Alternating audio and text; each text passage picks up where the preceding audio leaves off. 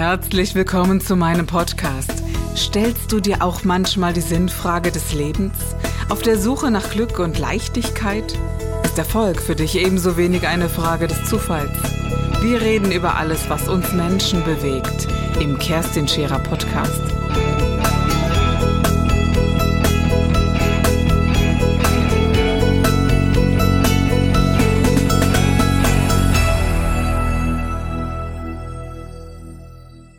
Finde auch, was so ein bisschen schade ist, dass, dass es da zu wenig gibt von Menschen wie dir oder die dann auch vorbereitend zum Beispiel vor einem Suizid mit den Betroffenen aktiv sowie passiv, also die Verwandten, die helfen wollen oder Freunde, Bekannte, äh, sowie den Betroffenen selber, die mit denen arbeiten. Also äh, da gibt es zu wenig Angebot, das, auch das weiß ich. Wenn du jetzt in Großstädten wohnst, Klar. da ist zu wenig da. Ja. Und das ist eine, finde ich, sehr, sehr wichtige Arbeit, weil ähm, Es ist ja auch sehr zeitintensiv, wie bei dir ja auch. Du fährst ja nicht, wenn so ein Anruf, von dem Zeitpunkt, wo dieser Anruf kommt, also ich habe so ein Notfalltelefon, bis zu dem Zeitpunkt, bis ich wieder zurückkomme. Das sind ja keine zwei Stunden. Das kennst du ja auch. Ne? Du gehst ja erstmal hin, du hast keine Ahnung, wie lange diese Gespräche dauern. Weil Du wirst auch nicht, also bei mir könnte man ja sagen, wäre es eher so eine Seelenbereinigung, bei dir ein Tatort. Ähm, Du weißt ja nie, wie lange dieser Prozess dauert. Oder kannst du das einschätzen? Nee, also Mhm. das, das Tatortreinigen, ja, okay, da gibt es natürlich gewisse Erfahrungswerte. Klar, ja, die ne? sprechen einfach aus der beruflichen Ja. äh, äh, äh, Erkenntnis heraus. Man weiß, Mhm. wenn das und das geschehen ist, dann dauert der Reinigungsprozess etwa so und so lange. Wir haben ja aber auch immer mal wieder Fälle, das darf ich dir nur mal sagen, wo wir reinigen und der Suizid gar nicht vollzogen wurde, Okay. also zum Tod geführt hat. Okay. Und jetzt bin ich kein Psychologe und ich bin auch kein Therapeut und ich würde mir das auch niemals anmaßen. Aber ich habe natürlich durch das Verständnis für den Menschen und auch ähm, in eigener Erfahrung, die ich sammeln durfte, auch leider einen Mensch in meinem Leben verloren, der sich über 20 Jahre hin selber kaputt gemacht hat bis zum Organversagen. Das hat mir das Herz zerrissen ich habe mir immer wieder gefragt, habe ich denn persönlich intensiv dann genug äh, getan dafür, dass das hätte vielleicht verhindert werden können? Also ich weiß aus Erfahrung, wie schrecklich das ist für die, die übrig bleiben. Und wenn man jetzt so, so ein Suizid als solches, so Si- Suizidversuch begleiten darf, und ich hatte wirklich mal eine junge ähm, Abiturientin, die hat es nicht geschafft und da war es so, wir hatten den Reinigungsauftrag gekriegt morgens und äh, das war eine Riesensauerei. Pulsadern waren geöffnet. Die ist durch diese Unruhe, durch diese innere, auch durch die ganze Wohnung gelaufen. Die Küche und das Bad und überall war Blut. Und ich habe das dann gereinigt und dann abends kam die Mutter, der Vater und ein Mädchen. Das war äh, damals so, ich konnte das nicht sehen. Die hatten ein langarmiges Shirt angehabt. Also ich habe nicht gesehen, dass sie das war. Und ich wusste ja auch zu dem Zeitpunkt gar nicht, dass das nicht funktioniert hat mit dem Suizid. Also dass der nicht vollzogen war, dass sie also überlebt hat. Und dann saß sie da am Küchentisch und dann habe ich der Mutter ich gesagt, das ist ganz schrecklich und äh, habe ihr so versucht, äh, da so ein bisschen ähm, seelischen Beistand zu leisten und vielleicht Dinge, die ich als Außenstehender und gerade da hat man vielleicht ja noch mal so einen klareren Blick auf was. Weißt du, man hat so eine, so eine außenstehende Klarheit. Und habe ihr so versucht, so ein bisschen äh, da unterstützend nochmal mit Worten äh, seelisch und moralisch unter die äh, Arme zu greifen. Und dann hat sich der Vater äh, zu mir und hat mich so angestummt, so, so an der Seite, so, hat so gesagt, du, äh, meine Tochter, die sitzt da am Tisch, am Küchentisch. Sondern hat die auch angefangen schon fürchterlich zu weinen. Und dann hat mich die Mutter gebeten, ob ich ihr das vielleicht auch nochmal sagen könnte. Genau. Das ist eine super Therapie, wenn man so will. Ja? Und da habe ich ihr das Gespräch mal Ja. äh, aufgezwungen. Sie wollte es erst gar nicht hören. Und habe dann aber auch mal als Außenstehender, als völlig Fremder, und das war ein unglaubliches Erlebnis, weil die hat sich geöffnet. Die hat mir dann auch gesagt, was passiert ist. Also sie war hochfleißig und war so in ihrer Abiturientengruppe die Beste und die anderen hatten gar nicht ihr Mindset. Sie hat schon ein ganz klares Lebensziel gehabt, tot, tot, tot, so, das wollte sie werden, das wollte sie Ja. machen. Und war halt so ein bisschen in den Augen ihrer Clique, hat sie sich so dargestellt, als wäre sie was Besseres. Also die anderen haben das so wahrgenommen, sie für sich gar nicht. Und dann wurde sie angefangen zu stalken. Irgendwann ist dann das Fass übergelaufen, man hat in der Gruppe nie gesprochen. Freunde, Fragezeichen. Ja, also was sind das für Freunde? die dann so nicht mit einem äh, sich austauschen, dann anfangen, da in irgendeiner Form einen zu stalken. Dann gab es so dieses Telefonstalking, dann gab es so alles, was man in Social Media jetzt auch hört. Äh, das hat dann zum Eklat geführt, bis hin zu Nacktbildern gefakten und dies und das und tralala. Und damit ist es dann gar nicht mehr klargekommen. Und dann wollte die sich das Leben nehmen.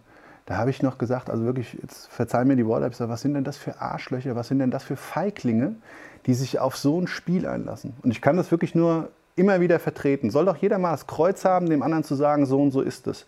Und ich wünsche mir dann, dass derjenige in dem Augenblick dann noch zusätzlich die Stärke hat, zu sagen, du pass mal auf, stopp, so nicht. Du hast mich jetzt eben ein bisschen schmunzeln gesehen, gar nicht über die Geschichte, wie schrecklich das ist für das Mädchen, sondern wie wundervoll, weißt du, da kommst du da in das Dunkle und bist dann das Licht der Familie, muss man ja ganz klar sagen. Ja? Tut auch wirklich gut. Ja, das, ja. ist, das ist wirklich grandios, wo man dann sagt, es gibt ja so, in der Bibel gibt es so den äh, Apostel Paulus, über den man gesagt hat, Mensch, der hat aber wenig zu sagen gehabt und der konnte nicht gut reden und so. Und der hat mit seinem wenigen, äh, wo, wo man manchmal gar nicht, also der Petrus war ja der Apostel des... Äh, Riesenredners und ja. sowas, ne? keine Frage. Ja?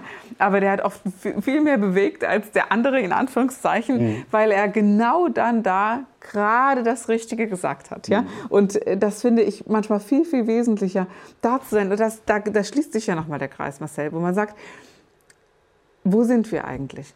Mhm. Äh, das kann ja jeder, wenn man so will, wenn man nur die Augen und das Herz offen hält und dann einfach mal da ist und mal sagt, was wirklich ist oder zuhört. Oder ähm, da, da braucht es keinen Psychologen, keinen Psychiater, sondern da braucht es einen Mensch. Und ja.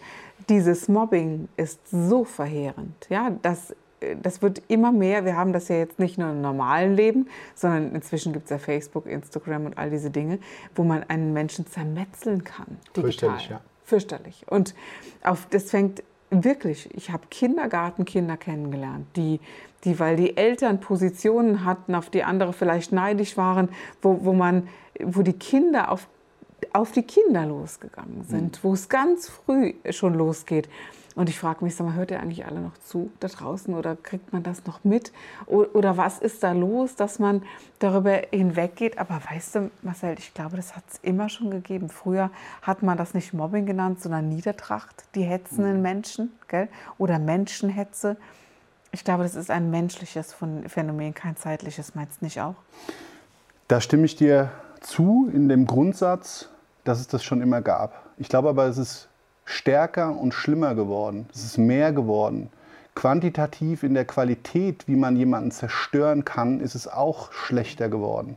Also das ist zumindest, was ich so für mich beobachte, weil das, du kannst da wirklich auch so eine Tendenz sehen. Was wird denn alles noch gemacht? Früher ist mal, was weiß ich, äh, äh ein Brief geschrieben worden, dann ist da diskreditiert worden und da und da und da oder irgendwelche übenden Nachreden, so Doku-Soap-ähnliche Geschichten, ja, ganz schlimm, ja. Aber ich glaube, das hat so ein Turbo genommen, der so im Moment so ein bisschen ein allgemeines Problem in unserer Gesellschaft ist. Alle nur noch Ellenbogen, wenn die Leute wüssten, was für ein geiles Gefühl das ist, wenn du anderen, den du nicht kennst, etwas gibst. Und wenn es nur die Zeit ist für ein Gespräch, das muss nicht immer was Finanzielles sein, einfach nur Menschen mal zuzuhören, als Beispiel, nur mal als Beispiel, die vielleicht in, dem, in ihrem Mikrokosmos keinen haben, das ist allein schon unglaublich wertvoll. Und ich würde noch einen Schritt weiter gehen und sagen, es ist das beste Antidepressivum. Ja. Geben ist das Beste, was du dir geben kannst, ja. tatsächlich. Also äh, es fragen mich manchmal schon, Mensch, Mensch, wie, wie gehst du manchmal mit Krise um oder wenn es dir mal nicht gut geht, rausgehen, unter Menschen gehen und genau das tun, was du sagst. Ja, ja da kommt eine Kraft zurück, die, die man ja nicht ermessen kann, sonst würde man ja nicht tätig sein, auch in solchen Berufen. Jetzt haben wir vom Tatort gesprochen. Du siehst auch Verbrechen, du ja. siehst Mord, mhm. Vergewaltigung, Totschlag, mhm. alles. Und jetzt sind wir in etwa gleich alt. Wie gehst du damit um? Wie verarbeitest du das? Ich hatte schon mal eine Zeit in meinem Leben, wo ich dachte, dass dieser Schatten, den ich immer wieder betrete, auch einen leichten Schatten auf mich geworfen hat. Mhm. Ja, das ist ein sehr, sehr schwieriges Thema. Also es gibt natürlich Gewaltverbrechen, ähm, die kann man verarbeiten und es gibt Gewaltverbrechen, die begleiten dich dein ganzes Leben. Ähm, wenn man so einen Beruf macht, dann muss man sich dessen bewusst sein, dass man Dinge mitnimmt, die einem bis zum Tod prägen werden.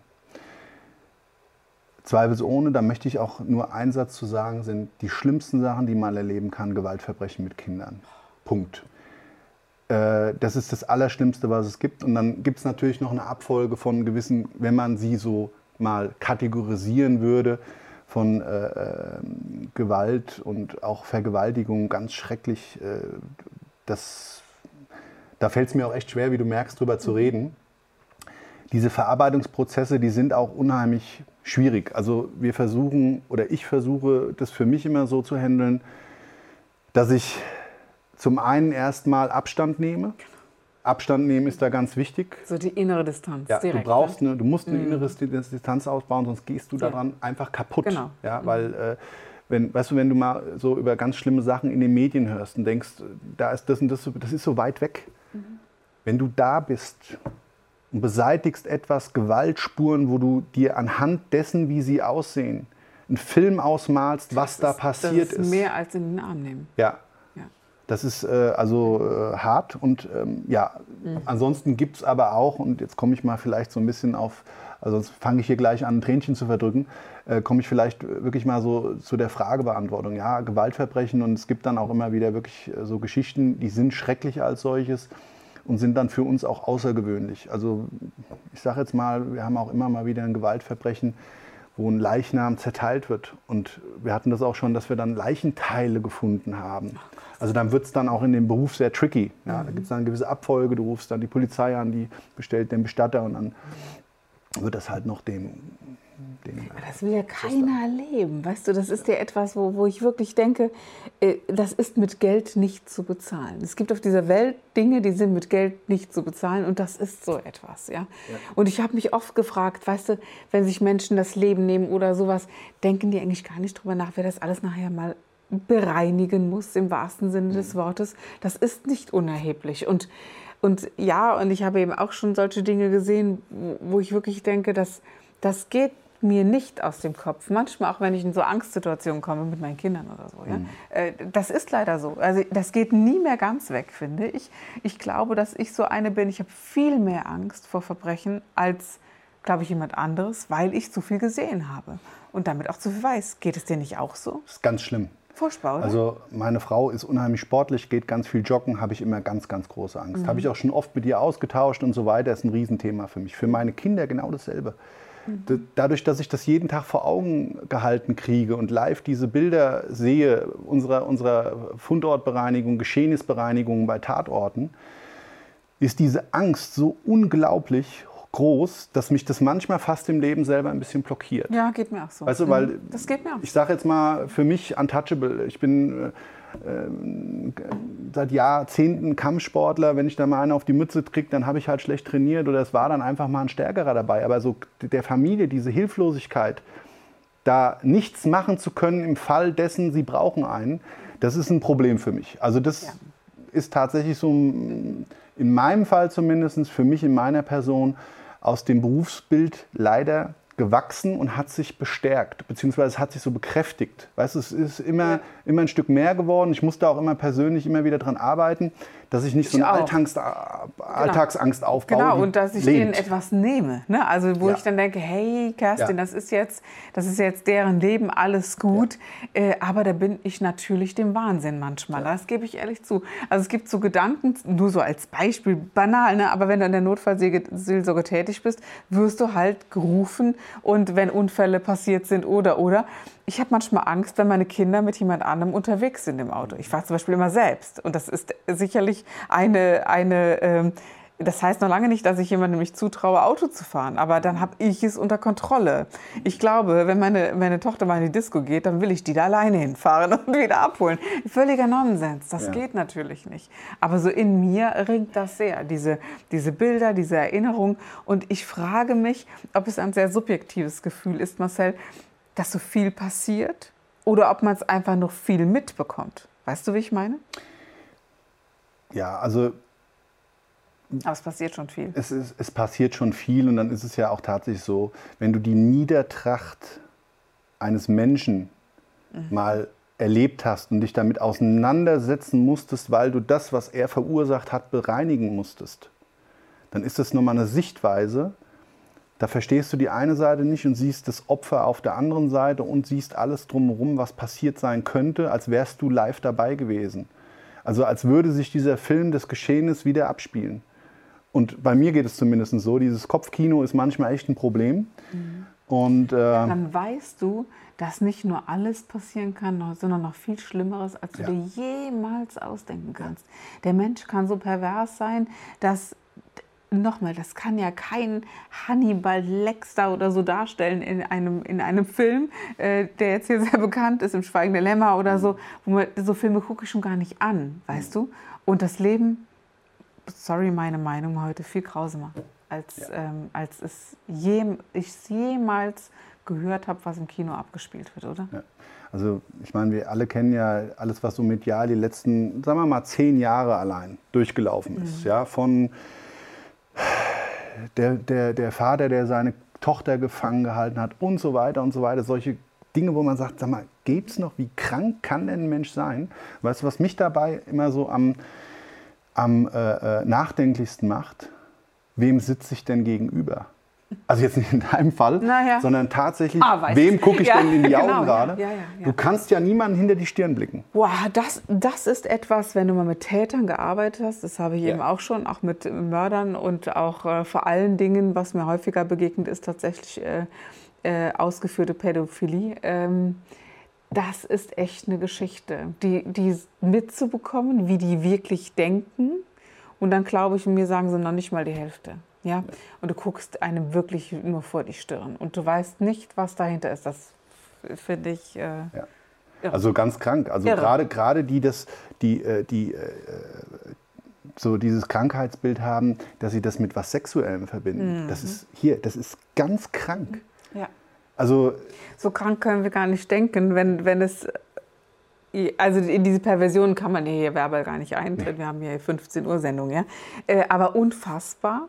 Und da ist es schon so, so dass ich es sehr wichtig finde, wie kann man sich schützen? Mhm. Was hält jemandem, der so denkt, vielleicht doch davon ab? Mhm. Von, diesem, von diesen Taten und wie kann, kann meine Tochter sich schützen vielleicht? Was sind so Maßnahmen, die auch, oder auch, auch, ich gehe gerne joggen, aber nie ohne Hund und ohne, mhm. äh, ohne äh, Waffe, die erlaubt ist. Ja? Mhm. Ähm, und, und auch ich habe da trainiert, mich zu wehren tatsächlich. Mhm. Ne? Und ich glaube, es gibt schon Möglichkeiten, aber die liegen sicherlich darin begründet, dass ich da in Welten eingetaucht bin, in die ich vielleicht gar nicht eintauchen wollte. Und wie du so am Anfang so sagtest, irgendwie ich kam da auch wirklich wie die Jungfrau zum Kinde zu. Ja?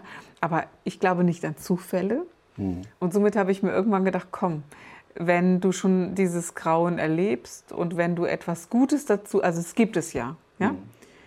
dann, äh, dann wenigstens kannst du dein Gutes dazu tun und das ist das einzig Gute, was ich daraus ziehen kann, oder? Wie würdest ja. du das beschreiben? Ja, also genau deshalb mache ich auch diesen Job, um den Menschen, mit dem ich dann so eine Bindung aufbauen kann, dem was zurückgeben kann, weil ich meine, Leichenfundortreinigung nach 25 Jahren ist in gewissem Maße bei den meisten Fällen Routine. Und das ist dann immer nochmal ein schöner Aspekt, so diese Lebensgeschichten zu erleben, zu dürfen, dass man Menschen weiterhelfen kann. Und jetzt gerade, wie es bei dir, glaube ich, auch so der Fall ist, dass da so eine innere Lebensweisheit bzw. Lebenswirkung draus erwächst mhm. und die anderen Menschen weitergeben zu dürfen, das finde ich schon ist ein sensationelles Privileg, ja. dass man, wenn man das selber als Energietankstelle weitergeben darf. Ja, und man wird ja da richtig förmlich ausgesaugt. Mhm. Also weißt du selber gerade in dieser Arbeit mit solchen Menschen, die jetzt äh, Opfer waren oder so, das ja. ist ja unglaublich. Du gibst dir alles ja. und du kannst ja da auch nicht äh, nur 50 Prozent. Du bist platt eigentlich danach. Also 100, mir geht's so. Nur 100 Prozent. Anders geht das gar nicht. Aber weißt du, was ich wirklich habe? Eine Dankbarkeit und eine Demut vor dem, was ich dann habe. Das hätte ich, glaube ich, ohne das nicht. Weißt du, ja. wenn ich dann heimkomme und meine Mäuse kommen gelaufen und die Welt ist in Ordnung, da kommen mir manchmal die Tränen so berührt, ich, dass mein Leben bis dahin echt in Ordnung ist. Und das ja. finde ich echt als Gnade.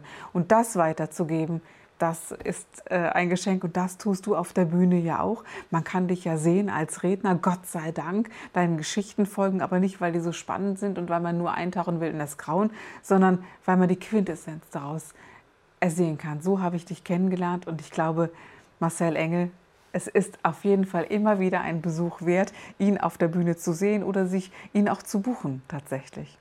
Alles Gute und vielen Dank für diese wundervolle Sendung. Vielen Dank, dass ich da sein durfte. Danke sehr. Ja.